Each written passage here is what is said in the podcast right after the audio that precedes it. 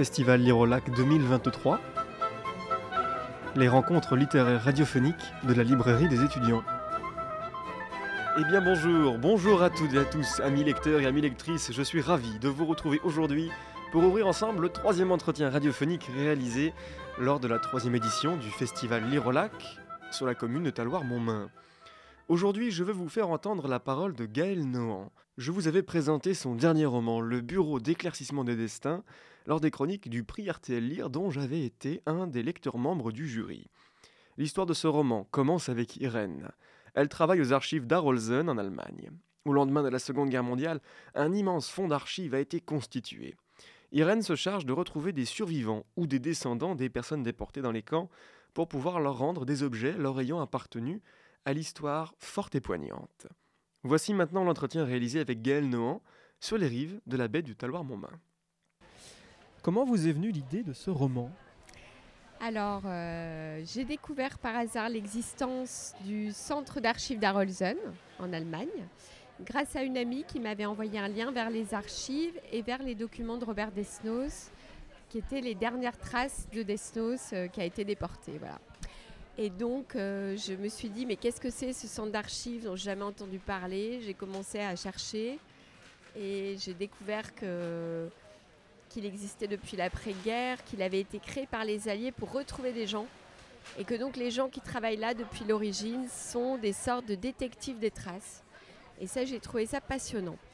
À ce moment-là, j'en étais pas à me dire je vais faire un roman, jusqu'à ce que je trouve euh, euh, un article qui racontait, qui restituait des petits objets sans valeur marchande, qui étaient très modestes et qui avaient été retrouvés dans certains camps de concentration à la Libération.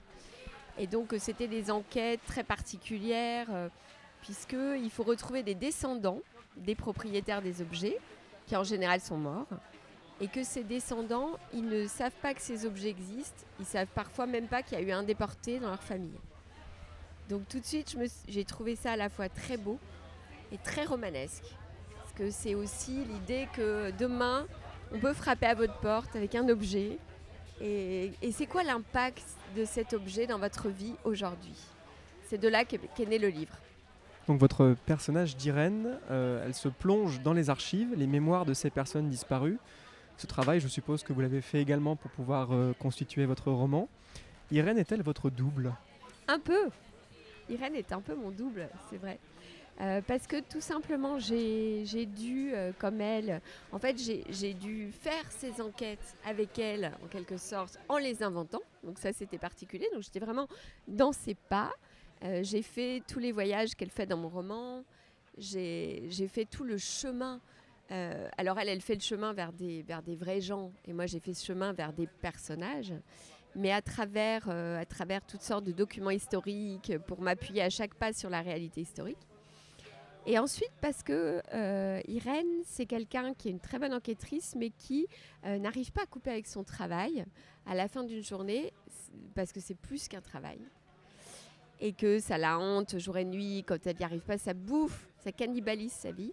Et moi, écrire ce livre, travailler sur ce livre, ça a cannibalisé trois ans de la mienne. Donc vraiment, euh, ça m'a empêché de dormir, ça m'a hanté, habité, nourri, bouleversé. Et j'avais conscience qu'il fallait tout ça pour que le livre soit juste. Il fallait que j'économise rien de mes forces, de mes émotions, de mes trucs. Il fallait, que tout passe par moi. Irène euh, recherche donc les victimes en cherchant à, reconstituer leurs histoires. Ce sont des personnages qui résonnent aussi auprès du lecteur. Euh, sont-ils encore avec vous, ces personnages, ces personnes qui ont été déportées? Oui, ils sont, ils sont encore avec moi. Ils s'éloignent petit à petit quand même, parce que, heureusement, parce que sinon, je n'aurais pas d'espace mental euh, pour, pour, imaginer une autre histoire. Mais j'ai mis beaucoup de temps à m'en détacher, déjà. Et puis, euh, j'ai un lien très particulier. C'est vraiment des gens. Il y a 30 personnages dans ce livre. Et pour moi, il n'y a pas de petits personnages ou de personnages secondaires. Même s'ils n'ont pas tous le même rôle, évidemment. Euh, ou la même importance dans l'histoire. Pour moi, ils sont tous importants et j'ai pensé à eux tout le temps pendant trois ans, à chacun d'eux. Euh, très précisément, ils sont, même s'ils sont fictifs, euh, ce qu'ils vivent dans mon livre a forcément été vécu par des vrais gens pendant la guerre. Et donc, quand je pensais à chacun d'eux, j'avais derrière comme des fantômes qui étaient tous les gens qui avaient vraiment vécu ça.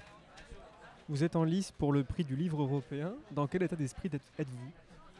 Alors je suis, euh, c'est une, incroyable surprise parce que je savais pas que j'étais en lice. Alors là j'ai appris tout de suite que j'étais finaliste et on n'est que trois finalistes. Notamment il y a Bernard Schlink qui est quand même un écrivain allemand que j'adore et je suis, pour moi c'est un grand écrivain.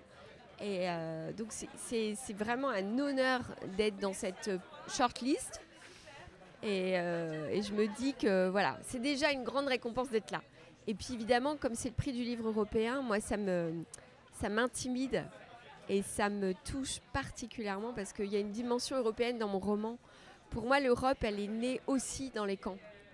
Dans la solidarité internationale qui a pu s'établir dans les camps, dans, certains réseaux de résistance au sein des camps. Euh, je pense que par exemple, Simone Veil, euh, ses convictions européennes, elles sont nées là. Voilà. Et donc, euh, la, dimension de l'Europe, elle a été tout le temps dans mon, esprit en écrivant ce roman. J'ai écrit ce livre, la, guerre en Ukraine avait déjà commencé. Et, c'était affreux. Et tout à coup, on a senti euh, très concrètement ce que c'était que l'Europe, plus que d'habitude, plus qu'une entente économique, ce à quoi on peut être tenté de la résumer aujourd'hui. Et, euh, qu'elle était là aussi pour préserver la paix. Et je me souviens avoir écrit euh, à l'Europe et à la paix alors qu'on était dans la guerre. Voilà. Et donc je suis, profondément européenne moi, même si souvent déçue par l'Europe. Souvent, euh, ça ne me convient pas, l'Europe telle qu'elle est. Je trouve qu'il faut qu'elle évolue, qu'elle redevienne fidèle à ses racines, en quelque sorte. Mais il n'empêche que j'y tiens beaucoup. Merci Gaël Nohan pour cet échange. Merci à vous. Le Bureau d'éclaircissement des destins, c'est la dernière parution de Gaël Nohan aux éditions Grasset, déjà lauréat du prix RTL Lire 2023. Quant à nous, chers auditeurs et auditrices, je vous donne rendez-vous demain pour l'entretien avec Claire Berest. À demain.